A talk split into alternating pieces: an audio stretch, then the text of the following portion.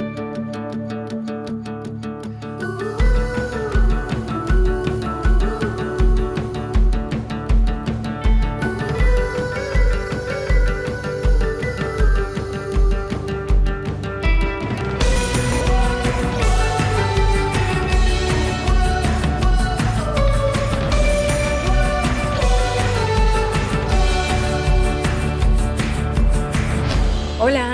Espero que esté súper bien. Muchas gracias por estar aquí para un episodio más de Paréntesis. Yo soy Luz Salgado, soy la creadora de este espacio donde vengo a divagar y cuestionar todo lo relacionado con crecer y crear tu propio camino. Si esta es la primera vez que me escuchas y vienes de TikTok, de Instagram, de alguna recomendación por alguien, muchas gracias por tomarte el tiempo de estar aquí. Por lo general vengo cada martes a este espacio no porque tenga todas las respuestas o te quiera imponer algo en tu vida, lo hago porque soy bien preguntona y me encanta venir a compartir lo que he encontrado a raíz de tener tantas y tantas preguntas pero sí lo hago con la ligera intención de despertar un poquito de curiosidad en ti para que quizás empieces a hacerte tus propias preguntas sobre tus experiencias y que encuentres lo que te hace sentido a ti que es lo más importante. Si disfrutas de paréntesis tanto como yo disfruto hacerlo y te gustaría ayudar a que crezca este espacio, te comparto cuatro cosas que puedes hacer y que no te van a costar ni un solo peso, pero que para mí van a hacer toda la diferencia. Número uno, si me escuchas en Spotify, dale seguir para enterarte de los nuevos episodios y si ya me sigues, no se te olvide calificar el podcast. Está ahí en los tres puntitos abajo de la imagen del podcast, solo lo tienes que poner en puntuar o calificar el programa y ahí te aparecen las estrellitas. Número dos, si me escuchas en Apple Podcast, me puedes regalar una reseña que también me haría un Número 3. Si ya haces todo esto, comparte tus episodios preferidos en stories, arrobando palabras sueltas guion bajo para que pueda repostear tu story y que pueda ver qué cosas están resonando contigo, cuáles son tus partes favoritas y todo este tipo de cosas. Número 4. Si ya hiciste todo esto, comparte tus episodios preferidos con tus amigos para que este espacio pueda llegar a más y más personas. Cuatro cositas que no te cuestan dinero, pero que a mí me ayudan un montón. Espero que disfrutes este episodio. A quien esté escuchando, te aviso y anuncio que este episodio puede contener spoilers, grandes spoilers de la serie This Is Us. Así que si no te gustaría escucharlos, te recomiendo que te saltes este episodio, pero regresa cuando hayas terminado la serie, termínala a tu ritmo, llora todo lo que tengas que llorar.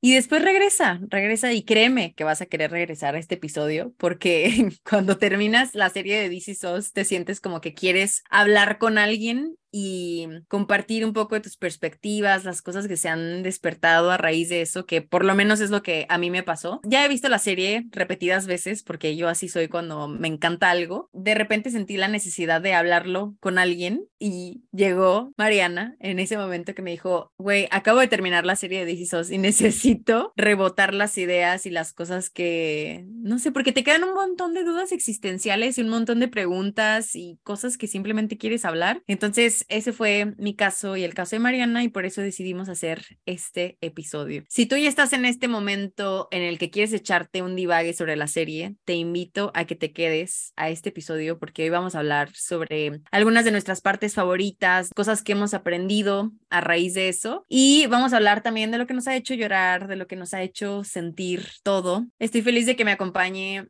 Mariana Sandoval. Mariana, para quien no sepa, es de mis amigas más antiguas, o sea, desde bebés. Más viejas. Sí, más viejas. Y viejas también, claro.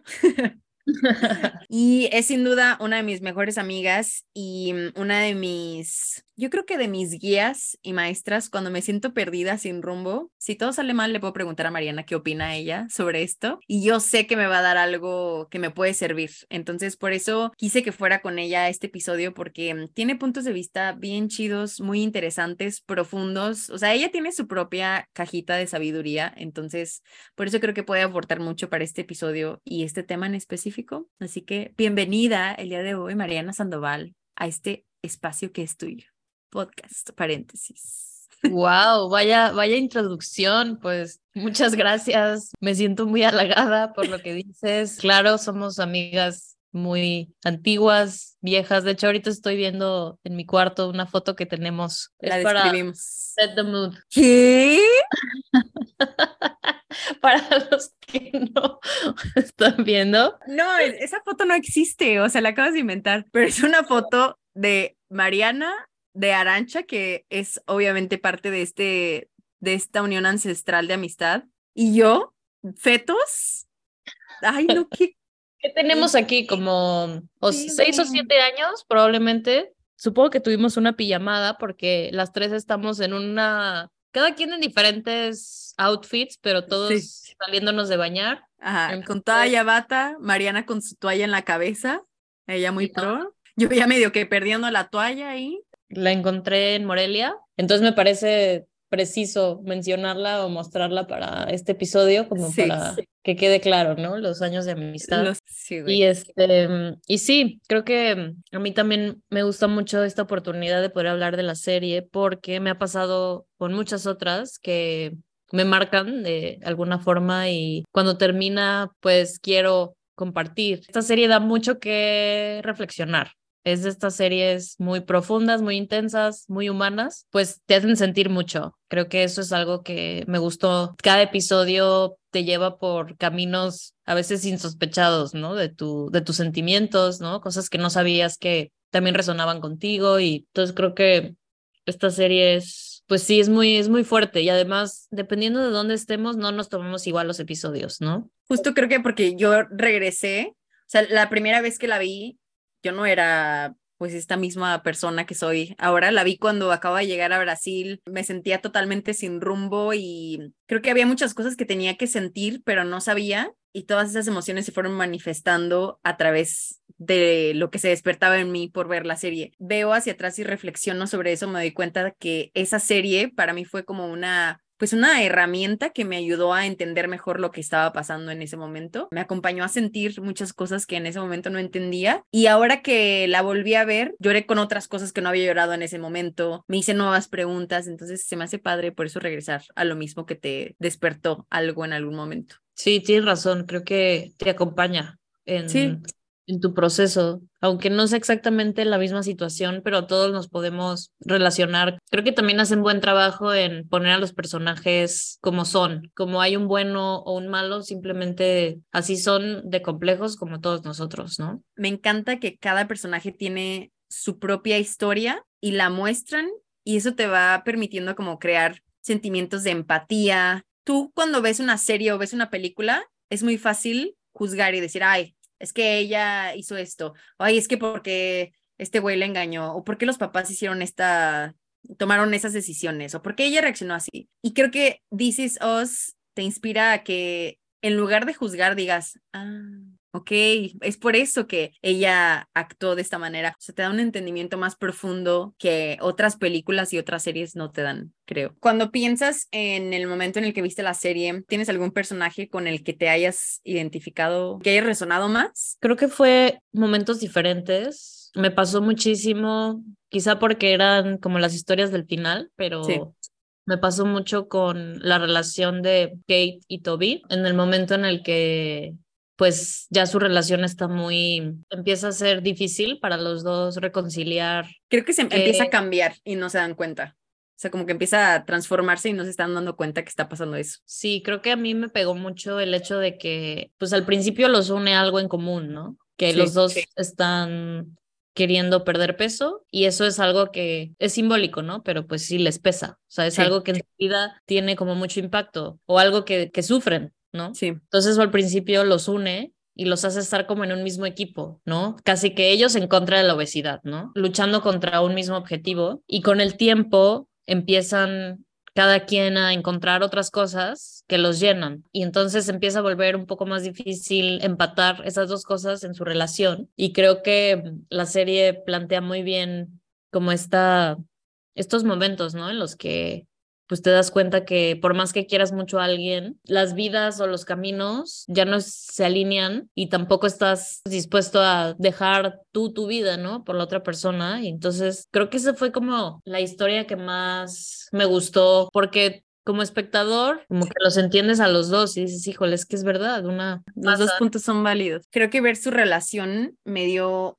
un entendimiento pues mucho más profundo del amor. O sea, siento que cuando yo vi la serie y estaba en esta parte, creo que yo también en ese momento tenía muchas preguntas sobre mi propia relación con Renan, ¿no? Como yo también estaba pasando por diferencias, yo me estaba encontrando y estaba entendiendo como qué es lo que quiero hacer, cuáles son las cosas que me llaman la atención y todas estas cosas. Y creo que llega un momento en el que como que te asusta ver tantas diferencias en tu relación, como que dices, si hay tantas diferencias, entonces cuáles son las cosas que nos unen si ya no es lo de antes. Me identifiqué 100% con la reacción de Kate cuando ve que Toby pues ya no es la misma persona de la que se enamoró y como que dice, güey, o sea, los dos nos enamoramos por esto y ahora resulta que me cambias el papel y, ya no es lo mismo de antes. Entonces, como que entras en una crisis en donde dices, si ya no está lo que nos unió, entonces, ¿qué pasa? Y a lo mejor no te das cuenta que tu idea del amor viene de algo externo que los unió, pero en realidad siempre fue algo mucho más profundo de ustedes dos que hizo que, que unieran su camino. Y como que yo me estaba haciendo muchas preguntas de hasta qué punto conviene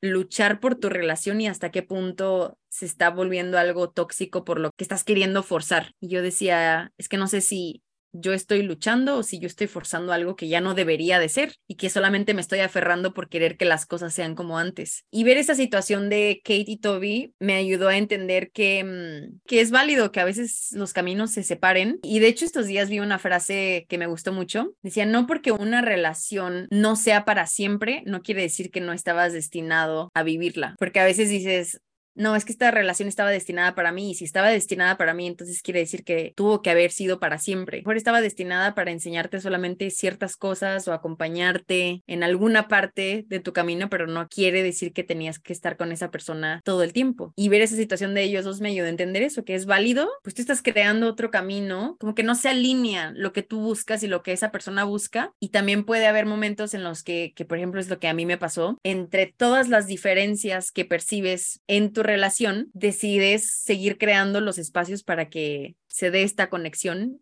y que no se pierda. Y no es algo que haces sola, por supuesto, es algo mutuo. Si yo no viera que mi novio sigue haciendo esos espacios para que esta conexión siga cultivándose, eso para mí sería una señal de que, ok, tengo que dejar que las cosas tomen caminos separados, como fue lo que les pasó a Kate y a, y a Toby. O sea, por el simple hecho de considerar que pueden pasar estas cosas, que es válido que algunos caminos se separen, como que eso me quitó un poco de presión y me permitió ver las cosas un poco más objetivamente y darle espacio a estas diferencias y decidir qué es realmente lo que yo quería hacer con ellas. Me gustó mucho la escena en donde él le plantea a ella como, bueno, esta persona de la que tú te enamoraste o quien quieres que vuelva, esta persona estaba a dos de suicidarse, esta persona estaba deprimida, todo eso que tú quieres o por lo que tú me estás ahorita reclamando que yo no soy, yo no quiero ser esa persona, yo quiero ser esta. Más bien tú no quieres esta versión, ¿no? O sea, no me quieres a mí como soy ahora. Se trata también de, de pensar, ¿por qué digo que quiero esta persona, o sea, por lo que me da o por quién es, o por lo que fue, o por lo que antes yo veía, pero es como no aceptar la transformación o los cambios, ¿no? A veces los cambios, pues sí, como que piden un, una separación de caminos, pero otras veces puede ser incluso que los acerque más y qué padre cuando se alinea, pero tampoco, como decías hace rato, es muy valioso el querer forzar que sí, trabajar en la relación, trabajar en la relación. Yo pienso, pues no, o sea, trabajas en ti y lo demás viene por añadidura, pero no. Yo creo que sí hay un trabajo. Hay un trabajo que hacer en la relación. A mí me gusta ver como la relación separada de quién, quién soy yo, quién es mi novio y, y la relación por sí sola tiene sus propias necesidades, o por lo menos es algo que he visto que cuando tú piensas solamente en ti en la relación y esa otra persona también piensa en ella en la relación, es cuando empiezan a haber estos, estos choques y estas resistencias y cuando de repente se pone un poco tóxica la situación. Cuando ves todo como desde arriba de las necesidades de la relación, es como que ¿Qué necesita esta conexión, esta mm, relación? ¿Cuáles son las partes de nosotros que se necesitan para que esto funcione? Para que esto sea algo que nos aporte, algo que nos lleve a crecer o simplemente a disfrutar. Entonces, para mí sí es como, un, sí un trabajo de la relación, pero que viene, por supuesto, de que tú estés haciendo un trabajo contigo, porque si no, no tiene ningún sentido. Que a final de cuentas, te vas dando cuenta que, que, el amor es eso, ¿no? Como que dejar que la persona crezca a su manera, como su camino va marcando y como cada fase de su vida lo va invitando a que, a que se transforme, y respetando que tal vez te va a tocar ser parte de toda esa transformación a lo largo de su vida y tal vez va a haber momentos en los que tienes un hasta aquí, ¿sabes? Hasta aquí llega nuestra conexión porque de aquí para acá me toca crecer de otra manera con la que tal vez tú no vas a conectar como nos gustaría. Y está padre cuando piensas en esto. O sea, está padre y es muy duro al mismo tiempo, que empiezas a cuestionar cuánto te apegas también a tu idea del amor y a que funcione y a las personas y empiezas a entender con qué mm, intenciones reales te acercas a tu relación y por qué estás con alguien. Te terminas dando cuenta cuando estás con alguien por miedo, cuando estás con alguien porque realmente quieres compartir el camino con alguien y aceptar eso, aceptar que vas a ver a la idea de la persona que amas desvanecerse muchas veces, morir muchas veces y todo el tiempo es una constante de preguntarte, ¿todavía quiero esto para mí o ya no? ¿Ya no conecto o todavía conecto? Es una constante, ¿no? de preguntarte estas cosas. Sí, creo que es preguntarse qué es el ideal y qué es la realidad. O sea, cómo es realmente, cómo es ahora, no ayer ni lo que puede ser mañana. Cómo es ahora, lo que hay ahorita, ¿me viene bien o no? ¿Quiero o no, no por lo que fue, por lo que sentí o por lo que podría llegar a ser como un proyecto, ¿no? Creo que a veces lo ponemos así, por eso te decía lo de trabajar en la relación, porque me parece que a veces lo tomamos como un proyecto. Ya. Ya entendí. creo que eso también nos aleja de nuestro real proyecto que somos nosotros mismos y nuestro camino. Creo que a veces dedicamos tanta energía a ese proyecto porque pensamos que ese va a ser como la salvación de nuestro proyecto personal. Creo que me he dado cuenta que más bien viene desde el propio que lo demás se encuentra, ¿no? Entre más lo hagas, eso también más te vas a presentar auténtica y genuinamente ante el otro. Volviendo al tema de estos dos, creo que que mm, me pareció también muy padre que, que le dieran esa voz a Toby, porque siento que a lo largo de toda la serie él había sido como el good guy, ¿no? El bonachón, acá como el acepta todo, que siempre es súper buena onda, que todo el mundo, ay, sí, wow, un esposo así, ya sabes, la ama, la adora. Pero al final también me gustó mucho que le dieran un peso a lo que él realmente quería Estaba hacer. pasando. Pudo también el expresarse honestamente y decir como, oye, es que este soy yo y yo no me voy a, no voy a dar mi brazo a torcer pues. Y eso a ella, pues claramente le afecta un montón, pero al final ves que fue lo mejor para los dos y los dos pudieron encontrar a alguien. Incluso también te muestran que, pues bueno, o sea, tenían dos hijos juntos, o sea, el amor no se extingue, simplemente la cotidianidad cambia y la manera en la que se adapta a la realidad, pues va a ser distinta, pero si realmente es de verdad, pues nunca se va a perder, ¿no? Y creo que ellos dos supieron apreciarse por quienes son, incluso aceptando que puede significar que no vamos a ser una pareja o no vamos a vivir en la misma casa, pero compartimos esto tan especial, creo que es un gran ejemplo, ¿no? O sea, pensando en sus hijos, por ejemplo, ese es un mejor ejemplo para ellos, ¿no? Que cada quien hace lo que le da más libertad y cómo se sienten mejor, a forzar algo por ese como, no, es que ya dijimos que sí, no, es que ya estamos casados, no, es que cómo va a ser, cómo nos vamos a separar, tirar la toalla, ¿no? Y además también como estos patrones repetidos, ¿no? Que también le dice él a ella de que es que tú siempre esperaste que fuera yo tu papá, ¿no? O sea, sí, como tener esta relación increíble. Claramente ya, digo, a mí a veces él me caía gordo, no por él en sí, sino porque yo decía, wow, es que esto es, esto es demasiado. Quizá también es un trigger para mí, mi propia historia, ¿no? Yo pensar, es que no hay un, no puede haber un hombre así. O sea, no puede ser que sea así con ella y que un gran padre, ya sabes, así, todo muchísimo. También para ellos, para sus hijos, les hizo un poco de daño porque entonces esperaban eso también del mundo, cuando pues la realidad es que no. Entonces creo que también eso me gustó, de cómo, cómo muestran la dificultad de Kate de aceptar que su papá, uno, pues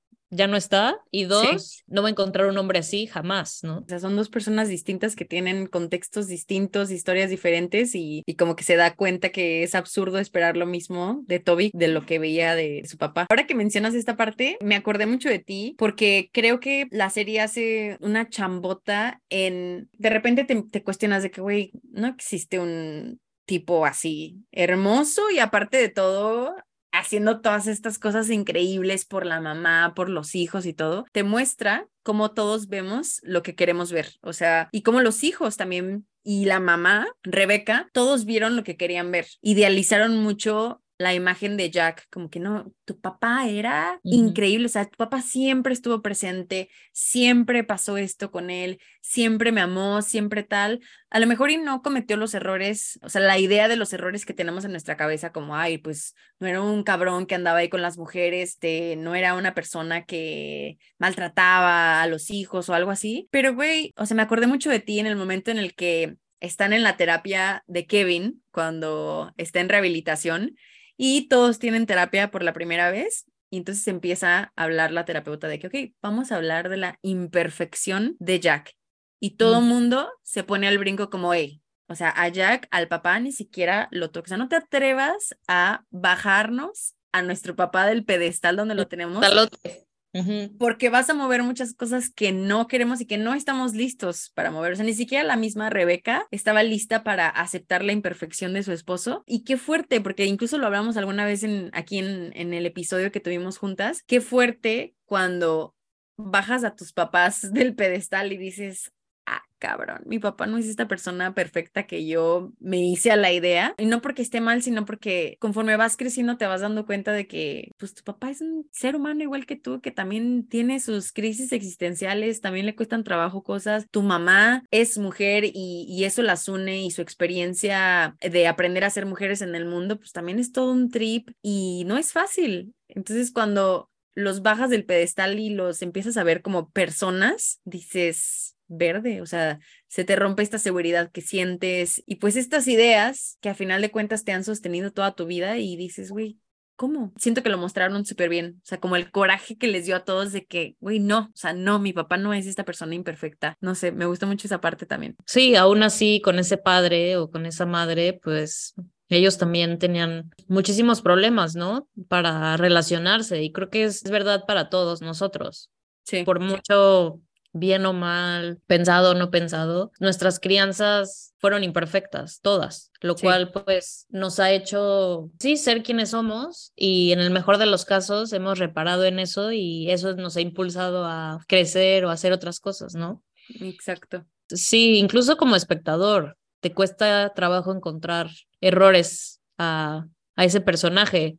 Yo creo que a mí por eso me daba coraje a veces, que yo pensaba como, ay, pero ¿cómo? O sea, no es posible que, que esto sea tan, tan perfecto o así. Incluso con Rebeca, siendo mujer, viéndola a ella, también es un poco triggering, porque también piensas, es cómo puede ser que siempre esté contenta, siempre está dispuesta, ya sabes, nunca se ve mal. Supongo que cuando la empezamos a ver más eh, frágil fue cuando pues perdió a Jack. Ella pasa por este periodo de grief. Como que está hallándose entre las mudanzas, entre ver a sus hijos crecer también y no los puede acompañar a que crezcan porque está viviendo ahí algo. Incluso ya al final con su enfermedad, ¿no? De Alzheimer, creo que también está muy padre cómo le inyectan una fuerza muy, muy real a ella, porque todo lo que le pasa, o sea, sí es un contraste con quien era ella antes, ¿no? Joven, así toda ya sabes, amable, bonita. Y algo que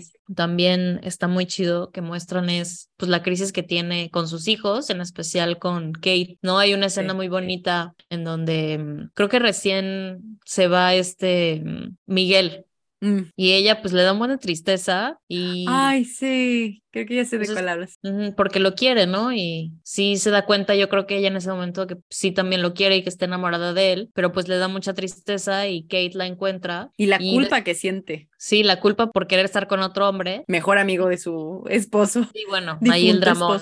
Sí. Pero estuvo bonito que después de tanto conflicto entre ellas dos, Kate también hablando de este pedestal, la pudo ver de una manera muy, pues muy honesta, ¿no? Ahí Rebeca no estaba intentando ser madre o ser nada, simplemente estaba viviendo su emoción, su duelo, su heartbreak. Yeah. Y Kate la pudo acompañar, ¿no? A su mamá. Entonces, sí, creo que, uff. Me acuerdo ese el momento en el que creo que están en la cama y... En la cama. Y Rebeca está así Sí, inconsolable. Y Kate como que le hace una cucharita. Sí. Y creo que pues ahí te das cuenta de ese, como que se cambian los roles a veces. O sea, te muestra que sí, padres o no, hijos, o sea, todos somos muy frágiles y podemos estar como acompañando al otro también, ¿no? Aunque sea nuestra mamá y ella tenga que ser la roca, pues a veces no. Justo en, en, esta parte de la relación con los papás, hay una parte que anoté aquí, que es primero esta cuestión de la relación tan detonante que tiene Kate y Rebeca, porque es una relación de mucho amor y entendimiento y, y parcería, pero al mismo, exacto, complicidad, pero al mismo tiempo es como, pues esto mismo que tú sentiste con Rebeca, ¿no? Como que la ves tan bien hecha y tan compuesta y tan tal, pues todo eso es súper detonante para Kate. Y lo vi también en la situación de los papás de Toby, con Toby, eh, Rebeca, con Kate, la mamá de, mm, ¿cómo se llama? La esposa de Randall. Está... Beth. Ajá, la mamá de Beth con Beth. En general, o sea, vi como una dinámica en la que muchas veces los papás te quieren expresar su cuidado, pero como los hijos lo tomamos como como una crítica a nuestra persona y a nuestra manera de vivir. Cómo los papás se acercan a ti diciéndote como, oye, estás comiendo mucho, estás saliendo con este tipo de personas y oye, estás actuando de esta manera. Y en realidad el deseo genuino de ellos, pues es cuidarte, o sea, no, no es para fregarte, pero cómo se va distorsionando toda esta práctica conforme vas teniendo esta relación con tus papás, de que dices, güey, mi papá nada más me quiere fregar, todo el tiempo me está diciendo que por qué actúo de esta manera, que por qué me dijo que los hombres me traten así, o que por qué mi mamá todo el tiempo me dice que por qué como de esta manera, como que no me había puesto a pensar que muchas veces los papás, sí, en su afán de cuidarte, pero como también no se dan cuenta que te transmiten muchos miedos a través de ese acercamiento, por querer cuidarte tanto te empiezan a crear situaciones que a lo mejor y no, tú no deberías de cargar con ellas, ¿sabes? O sea, me pongo a pensar, por ejemplo, mi mamá que en algún momento me llegó a hacer muchos comentarios también sobre mi cuerpo, ¿no? Como, oye, cuidado con esto, tal. Y creo que venía de su propio miedo a ella engordar o a dejarse ir con la comida un ratito, porque eso es lo que ella aprendió, ¿sabes? Y ese es el mensaje que ella aprendió de cuidado. Para cuidar a mi hija yo le tengo que decir que se cuide ella, de su cuerpo, y qué es, cuál es la idea que yo tengo de cuidado, pues es no engordar, no te descuides, no hagas esto. Pero cuántos miedos se crean a través del cuidado de los papás. Es muy irónico porque es necesario, pero a la vez es como termina afectándote a la larga, ¿no? Decía Freud que el ser padre es un trabajo imposible. Mm. Bueno, uno de los trabajos imposibles, ¿no? El otro era ser político, pero creo que sí es imposible porque uno, no hay una manera correcta de hacerlo. Sí. Incluso aunque leas toda tu vida, o sea, lo veo por mis papás, por ejemplo, que, o sea, mi mamá, yo creo que se leyó todo lo que había que leer acerca de ser madre o padre, pero al final siempre tenemos que revelarnos ante algo, ¿no? O sea, es lo que decía hace rato, como para también crear nuestras propias ideas, ¿no? Imagínate que todo sea smooth, o sea, nunca nos saldríamos de ese cobijo o de ese nido si no tuviéramos que buscar nuestras propias respuestas o que si no nos molestaran ciertas cosas, o sea, porque si no, nunca nos iríamos. Pero me imagino, ¿no? Ahorita que decías esto de tu mamá, yo pienso, híjole, ahorita pienso en cómo sería yo de mamá y claramente mi intención nunca sería el hacer daño a propósito, pero, pero pienso en, claro, todos los traumas, todas las cosas que, que no están trabajadas o que hacen que yo sea yo, pero claro, en mí, digamos, funcionan porque para mí es así, pero una vez que tú tengas que mostrarle a alguien más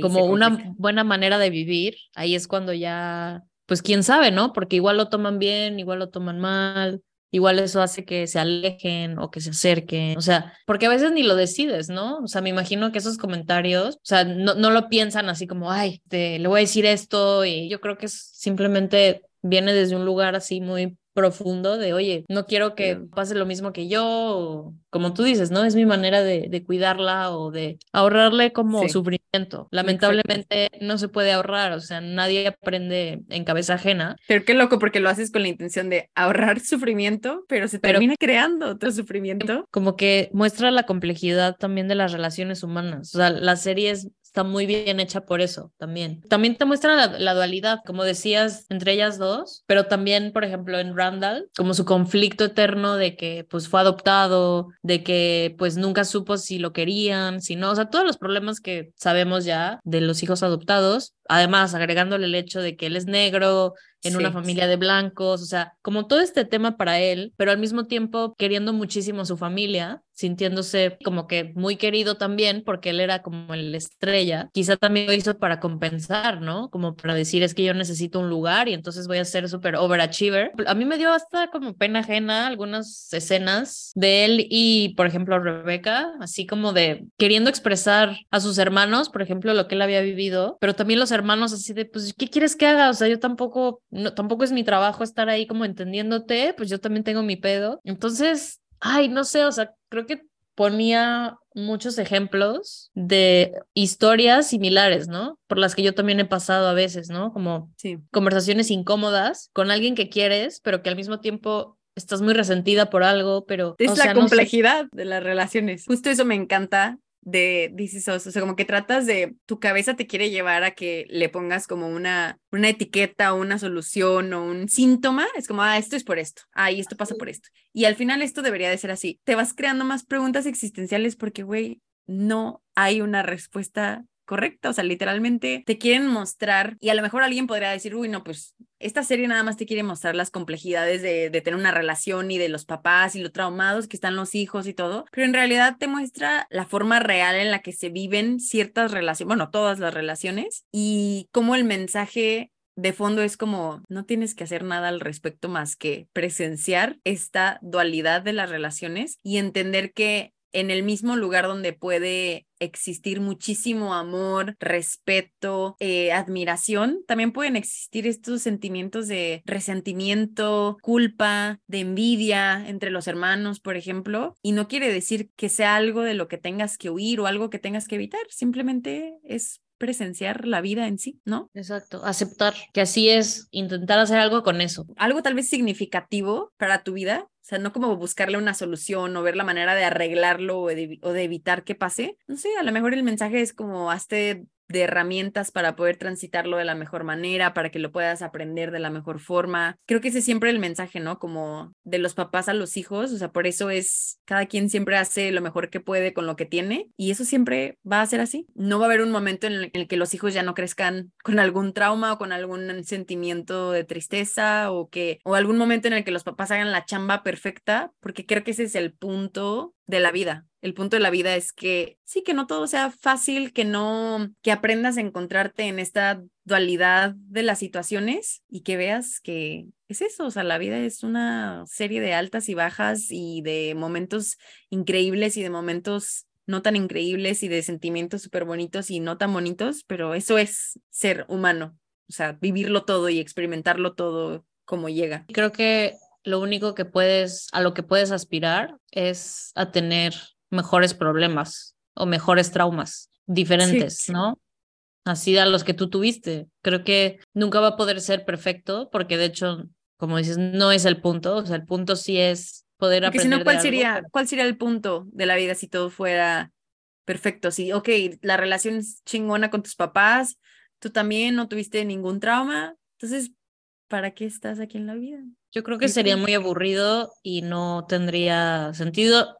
Nos deprimiríamos más, creo. Gran parte de, nuestro, de nuestra actividad, al menos personalmente, supongo que para mucha gente también, el tiempo que dedico es a eso, a entenderme o a entender por qué soy así o a entender mi historia. Le he dedicado tiempo a eso. Sin eso, sí se queda un poco como sin chiste, ¿no? Sí. Otra parte de ese tiempo es hacerlo con los demás, o sea, como entender a los demás y cómo podemos ser mejores como para avanzar juntos, ¿no? Porque a la larga, pues necesitamos eso. O sea, a veces, por más que quisiéramos, no podemos estar en una cabaña tres meses solos. Pero es parte de aprender no se puede. a convivir con estas otras personas que de repente pueden ser tu, tus papás, tus hermanos, tu pareja, tus amigos y y entender que es como una especie de baile, ¿no? Como de repente estoy con alguien y a veces estoy conmigo y a veces no, y es como ir fluyendo. ¿Tienes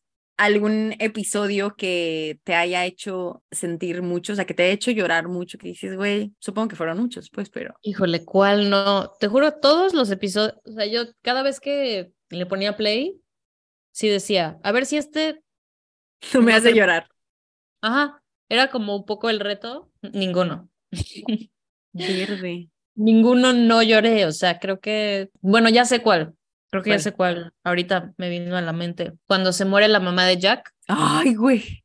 Qué fuerte. Es muy fuerte también por lo que decimos de mm, no porque seas adulto quiere decir que hayas perdido pues esos sentimientos de tu infancia, ¿no? O de niño. Y en ese caso pues se vio muy cabrón porque él todo el episodio lo ves intentando ser racional, ser adulto, ser hombre, de lidiar con trámites, ir por la vida así, ¿no? Como con su... Desconectado. Sí, como intentando ser, pues sí, un adulto, ¿no? Y ser un hombre así, ¿no? Como muy, esa roca que él siempre quiso ser ante su esposa y sus hijos. Y hay una escena muy linda, ¿no? En donde ya es el día del funeral o él regresa o no me acuerdo. Todos están cenando y pues claramente sus hijos, pues no les importa, porque realmente pues ellos no, no tienen idea, son muy niños, no pueden entender realmente lo que pasó, ni siquiera se llevan con la abuela, o sea, nunca se han visto, creo, o muy pocas veces. Él está ahí, claramente pues cenando con ellos, los niños no les podría importar menos. Rebeca está pues claramente también sufriendo por él y sabiendo que pues es difícil y él de repente ya no puede más, ¿no? Porque el sentimiento ya lo trae aquí, se va y ella se acerca con él y él lo que le dice en su llanto así, además nunca lo habíamos visto llorar tanto, creo. No, creo que no lo habíamos visto llorar hasta ese momento. Sí, creo que sí. Y él lo que le dice es, ya no tengo mamá. No mames, yo me quebré. Yo también. Yo también, porque es como si lo dijera un niño chiquito, ¿no? Sí, eso. O sea, como que, qué loco cómo vuelve a ser niño. Este hombre de piedra que habíamos visto durante toda la serie. Pero esa frase, ya no tengo ya mamá. No tengo mamá. No más. O sea, algo en mí se rompió cuando escuché eso. Sí, yo también. Ya no hubo vuelta atrás. o sea, y es que se conecta mucho con el, el último episodio de la tercera temporada en el que todos están alrededor de la cama porque Rebeca ya está enferma. Coincide con que ella tuvo un accidente en carro cuando creo que se caen las naranjas o algo así. O sea, un accidente leve, pero le toca estar en el hospital. Los niños chiquitos la van a ver porque Jack los lleva y entonces como que hacen esta combinación de los dos momentos al mismo tiempo. Rebeca está en el hospital porque acaba de sufrir este accidente no tan fuerte, pero sus hijos están chiquitos y cuando sus hijos ya son adultos, de nuevo está en una camilla, pero ahora está a punto de fallecer porque tiene Alzheimer. O sea, güey, yo lloré tanto, tanto, tanto. ¿Qué pasa? Yo dije, ¿dónde me sale tantas lágrimas? O sea, yo creo que me deshidrato. yo también. O sea, güey, sí, te muestra este miedo, ¿no? Que tienes de la muerte y la muerte de tus papás, que es algo que cada vez se vuelve como, por lo menos en mi vida, no porque esté pasando algo ni nada, sino porque creo que cada vez me he vuelto más consciente de que esto es algo que nos toca a todos y que los papás van primero. Y es como... Bueno, en el mejor de los casos. En el mejor de los casos, claro. Sí, sí, sí. Realmente nuestra propia mortalidad también siempre está a un hilo, ¿no? Yo siempre pienso eso. Realmente... Puedes morir en cualquier momento. Pero qué locura. O sea, piensa eso. Puedes morir en cualquier momento. Tal cual. Loco, ¿no? Por algo no lo pensamos todo el tiempo. Creo que sí lo he pensado, mientras más lo he pensado, mejor he vivido mi vida. Estos últimos dos años, por lo menos, he priorizado mucho estar más presente en mi vida y hacer las cosas con un poquito más de conciencia y observar más lo que me rodea, observarme más, pero creo que mientras más te abres a observar lo que te rodea y a, ser consciente de la vida en sí, también te vas dando cuenta de esta, de lo que hablábamos, ¿no? De esta dualidad y de estos pues riesgos de que sí, sí te puedes morir el día de mañana o en un rato si quieres, sí te pueden fallar, sí te puedes equivocar, sí te pueden salir mal las cosas, sí todos los miedos que tienes sí pueden pasar, sí. Y al mismo tiempo, no. Y al mismo tiempo, con todo eso que sientes, es como que vale un montón vivir la vida de la manera en la que está, ¿sabes? Con las cosas más simples, las cositas chiquitas que te dan felicidad. O sea, por lo menos cada vez que pasa por mi cabeza ese, sí, sí puede salir todo mal, digo, ok, pues en caso de que salga todo mal, déjame nutrir mis relaciones, déjame llevarme mejor con mi cuerpo de la mejor manera en la que pueda en este momento, déjame aventarme más, déjame no pensar tanto las cosas, salirme de mi cabeza y cumplir algunos sueños por lo menos, déjame redefinir algunas cosas, reaprender otras, soltar lo que ya no me sirve. Si todo sale mal, déjame hacer estas cosas porque, no sé, si mañana en un rato me voy a petatear y pues adiós, ¿no? Sí, creo que el estar consciente constantemente funciona. Pues, o sea, sí suena muy cliché, pero para vivir en el momento. Hoy escuchaba una, una meditación de Sam Harris que mm. se llamaba The Last Time o The Last Once o algo así, como que te instaba a pensar en la última vez que haces ciertas cosas que obviamente no te vas a dar cuenta cuando sea la última vez, ¿no? La última vez que pues fuiste a la escuela, ¿no? A la primaria, la última vez que cualquier cosa. Que abrazaste a alguien. La última vez, y él dice, eventualmente todas van a ser la última vez, ¿no? Antes de morir. Entonces, pensándolo así, podemos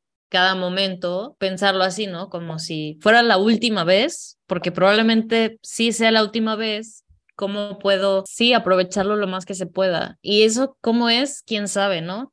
Todo el mundo tendrá una definición distinta de cómo es aprovechar o cómo es sacarle todo el jugo, pues quién sabe, para algunas personas serán actividades diferentes, pero sí. creo que sí el estar consciente de esa mortalidad o de esa finitud, creo que nos pone como más humildes. Es que nada me garantiza, o sea, todos estos planes que estoy haciendo, todas estas cosas, sí, qué, qué bonito y hasta parece chistoso, ¿no? Pensar en, ¿cuál es tu plan a cinco años? Es como una especie de espejismo que, o una ilusión, pues que todos nos compramos. Te ayuda a calmar un poquito la mente, como que dices, ok, sí.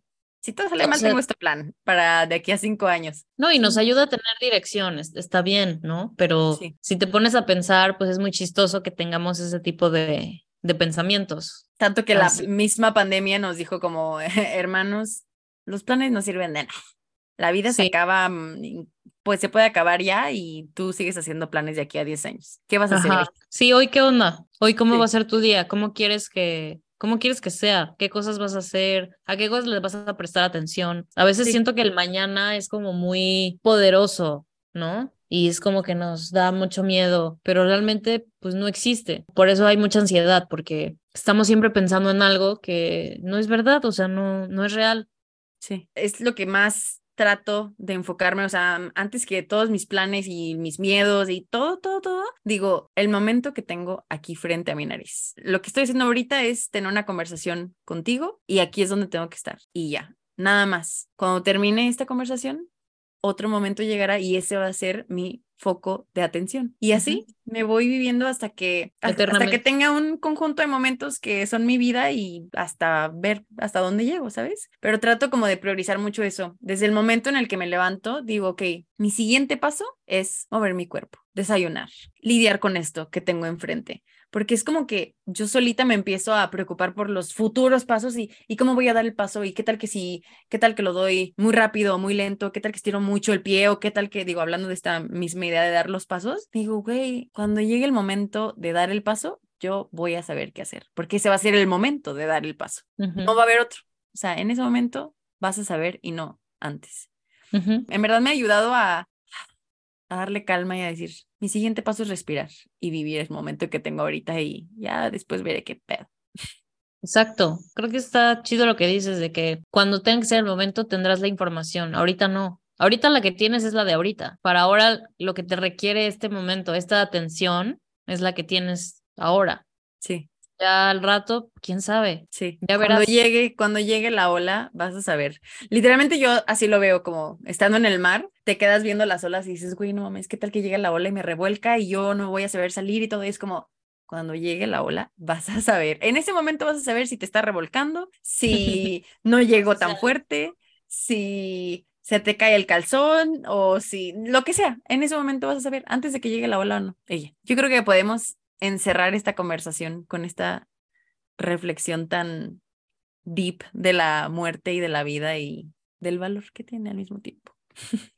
Me parece muy bien. Creo que es un gran cierre. Todo esto a raíz de la serie de DC SOS. O sea, todas estas cosas tan profundas son las cosas que con las que yo me quedo pensando muchas veces después de un episodio que digo, güey, ¿con quién divago sobre esto? Porque es una plática fuerte que a lo mejor no todo el mundo puede tener contigo porque pues implica abrir puertas personales. Y por eso te digo, me agrada mucho tener este tipo de conversaciones contigo porque sé que estas puertas, tú también estás dispuesta a abrirlas, ¿sabes? No te da miedo tener estas conversaciones, no te da miedo como compartir lo que sabes en el momento, aún sabiendo que no es una respuesta para siempre, una respuesta bien definida de lo que es la vida o el amor o las relaciones. Es lo que crees en este momento y eso es lo valioso de que lo vengas a compartir y que también te abras, así que me des chance de entrar por estas puertas tuyas mientras yo abro las mías también. Mm, eso está bonito, me gusta. Me gusta pensar que es justo en este momento, que como tú dices, mañana podemos pensar algo distinto. Yo he cambiado mi opinión de tantas cosas, tantas veces. Probablemente eso, mañana te diga, oye, no, Luis, así hay que trabajar una relación, o sea, quién sabe, ¿no? sí, sí, Eh, sí. claramente hablamos desde donde estamos ahora y lo que, eso, la información que tenemos ahora, lo que resuena ahorita y está padre compaginarlo y mucho mejor que quede grabado porque entonces podemos volver a ella y decir, ah, en unos meses o en unos años podemos pensar, ah, en este momento, en esta época pensaba esto, teníamos esta información y ahora, ah, ok, sí sigo pensando eso o ya no. Creo que es bonito tener estas pláticas y pues mejor eh, grabadas. Entonces, pues gracias. No, gracias a ti. Y en verdad quiero reforzar lo valioso que es tener este tipo de amistades, porque mm, pues es muy fácil tener conversaciones muy por encima, es muy fácil tener conversaciones en donde el punto central de la conversación es hablar de los demás y hablar de cosas externas que no te incumben. Es muy fácil tener ese tipo de conversaciones y pero no cualquier amigo, amiga está dispuesto a tener este tipo de pláticas en donde implica rascarle un poquito también a su historia y todo. Entonces, yo creo que yo no tendría esta amistad que tengo con Mariana si no me hubiera dado la tarea de entender, de ver su valor y de nutrirla también, porque al final de cuentas llevamos años siendo amigas, entonces creo que eso es lo que lo que quiero como reforzar esta parte de la importancia de nutrir las relaciones que dices que son importantes para ti, porque a final de cuentas es como tener una planta, ¿sabes? Se marchita con el tiempo si no le das atención, cariño, nutrición, entonces. Y ha sido mutuo, en realidad, entonces también por eso te agradezco, hermana, que te hayas dado el tiempo de estar aquí conmigo, de platicar.